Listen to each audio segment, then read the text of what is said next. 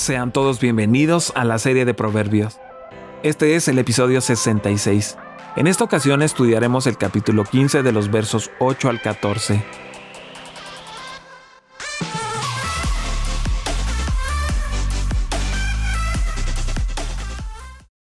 El Señor aborrece las ofrendas de los malvados, pero se complace en la oración de los justos.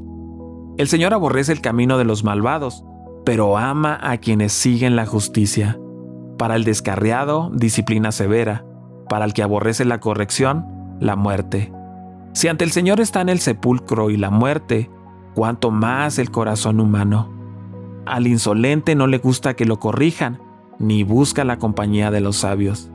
El corazón alegre se refleja en el rostro, el corazón dolido reprime el espíritu.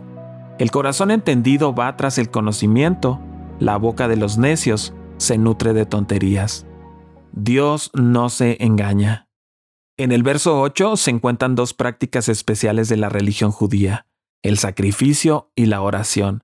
Ambas actividades eran aceptables y promovidas por la espiritualidad hebrea desde los primeros días del éxodo de Egipto. Por lo tanto, el rechazo en el verso no es el resultado de la naturaleza del sacrificio, sino de la naturaleza del que sacrifica, es decir, el impío. Ambas prácticas, la oración y el sacrificio, eran públicas porque se oraba en voz alta. Así el rito religioso es vacío y detestable cuando el corazón no está bien. Por otro lado, está la oración. Aún la oración puede ser una abominación como el sacrificio. Sin piedad, rituales religiosos tales como el sacrificio pueden ser una abominación a Dios. Como Samuel dijo a Saúl, He aquí, el obedecer es mejor que sacrificio. Primer libro de Samuel capítulo 15 en el verso 22. El hombre o mujer piadoso deleita a Dios con su corazón. El inicuo se toma la molestia y el costo de ofrecer un sacrificio, pero no deleita a Dios, como lo hace la oración de los rectos. La palabra abominación une el verso 9 y el verso 8. Aquí se rechaza la vida o conducta del impío en términos absolutos. Abominación, impuro, detestable.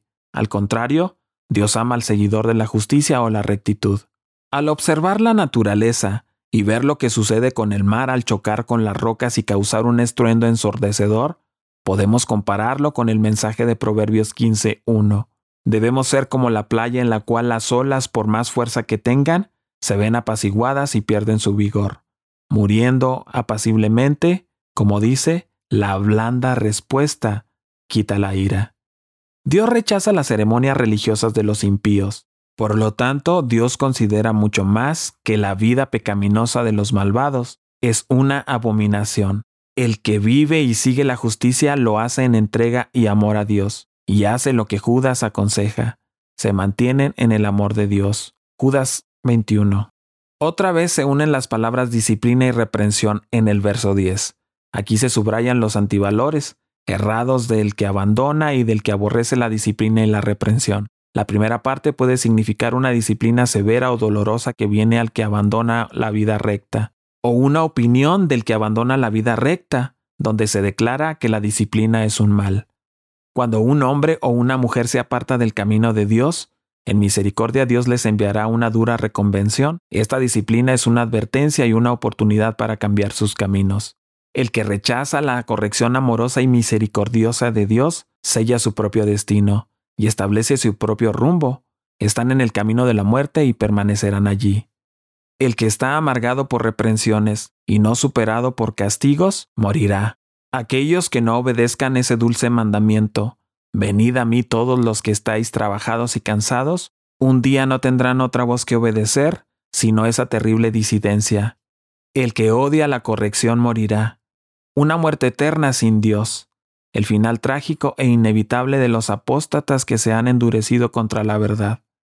En el verso 11 repite la doctrina de la omnipresencia y omnisciencia del verso 3. Los lugares más misteriosos y ocultos del hombre, es decir, el Seol, como el lugar de los muertos, y el Abadón, como el lugar de la destrucción o perdición, se encuentran abiertos ante Dios. Están abiertos la voluntad, los sentimientos, la inteligencia, el asiento desde donde se toman las decisiones. Un arma de doble filo. Un refrán dice, las buenas palabras quebrantan las peñas y hablan a los corazones. El autor de Proverbios da enseñanzas importantes por medio de contrastes. En este pasaje hace un contraste con varios elementos importantes en nuestra vida diaria. Número uno, la manera de responder a otros, en forma suave con sabiduría, en forma áspera como el necio. Número dos, la manera de responder a la disciplina. El insensato menosprecia la disciplina, el sabio acepta la reprensión. Y número tres, la manera de ofrecer nuestra adoración a Jehová. Para los impíos es abominación, para los rectos agrada a Jehová. Número 4. La manera de relacionarnos con otros. El corazón alegre es contagioso, el espíritu abatido deprime. Número 5. La manera de comunicar nuestros pensamientos. Los malos son abominación ante Dios, los puros son agradables ante Dios. Podemos ver en este capítulo que el autor nos da sugerencias específicas de las actitudes y las acciones que nos hacen agradables delante de Dios y el prójimo. Estos dos destinos se representan simbólicamente como personas que están ante el Señor para servir su propósito. La verdad aleccionadora es que Dios tiene un plan y un propósito tanto para el infierno como para la destrucción. Dios puede ver lo que nosotros no podemos. El infierno y la destrucción son actualmente invisibles para nosotros, pero están delante del Señor. Si pudiéramos ver el infierno y la destrucción, pensaríamos y viviríamos de forma diferente, nosotros, peces tontos, nos vemos salir del estanque de la vida a manos de la muerte, pero no vemos la sartén y el fuego al que están siendo arrojados. Mueren en sus pecados y se niegan a ser reformados. La vigilancia de Dios se extiende al reino de los muertos en las profundidades de la tierra, lo más alejado posible del cielo, y se encontrará con Él en todos los rincones de este negro lugar envuelto en misterio y secreto, y sin ningún valor aparente para la humanidad oh Dios. Si Dios tiene un plan y un propósito para estos dos destinos, es cierto también que tiene un plan y un propósito para la humanidad. Este es un método simple para llamar la atención sobre el perfecto conocimiento de Dios, de todas las cosas más profundas y ocultas.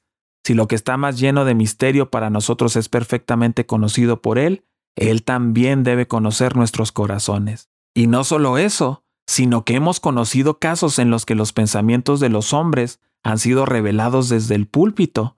A veces he visto personas empujar con el codo porque han recibido un golpe inteligente y les he oído decir cuando salieron, esto es justo lo que les dije cuando entré por la puerta, dice otro. Dios muestra su propia omnisciencia ayudando a su pobre e ignorante servidor. A decir eso mismo, debe permanecer demostrado de forma decisiva que Dios sí conoce todo lo que es secreto porque vemos que Él se lo dice a los hombres y les permite contárselo a los demás. En el verso 12 se presenta el burlador, el que desprecia a otros.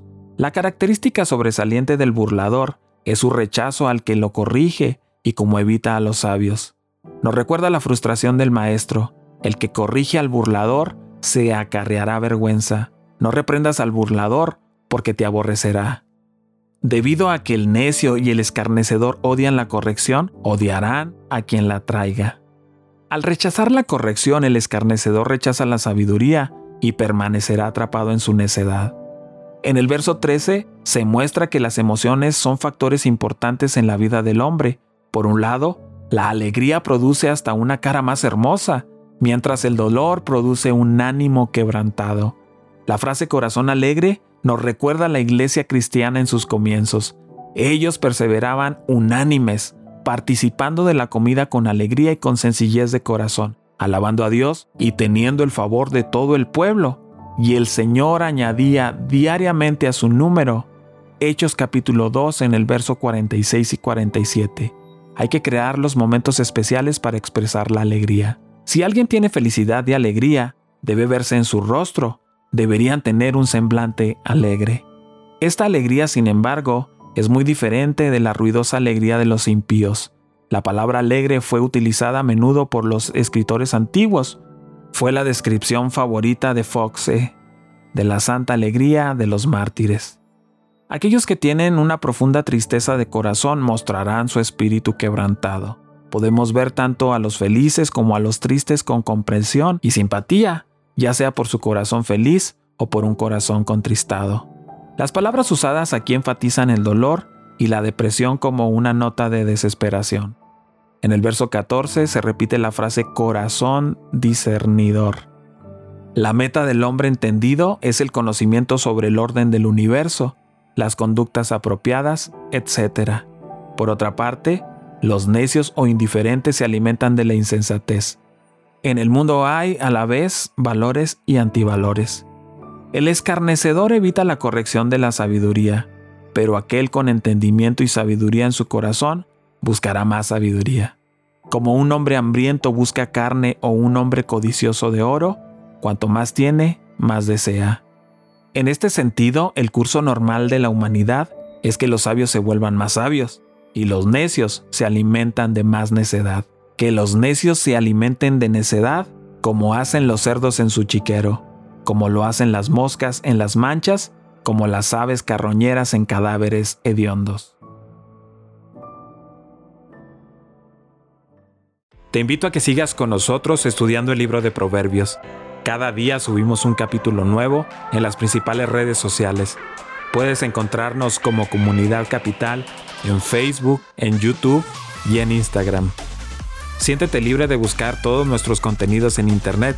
Estoy plenamente convencido de que serán de mucha ayuda para ti y tu familia.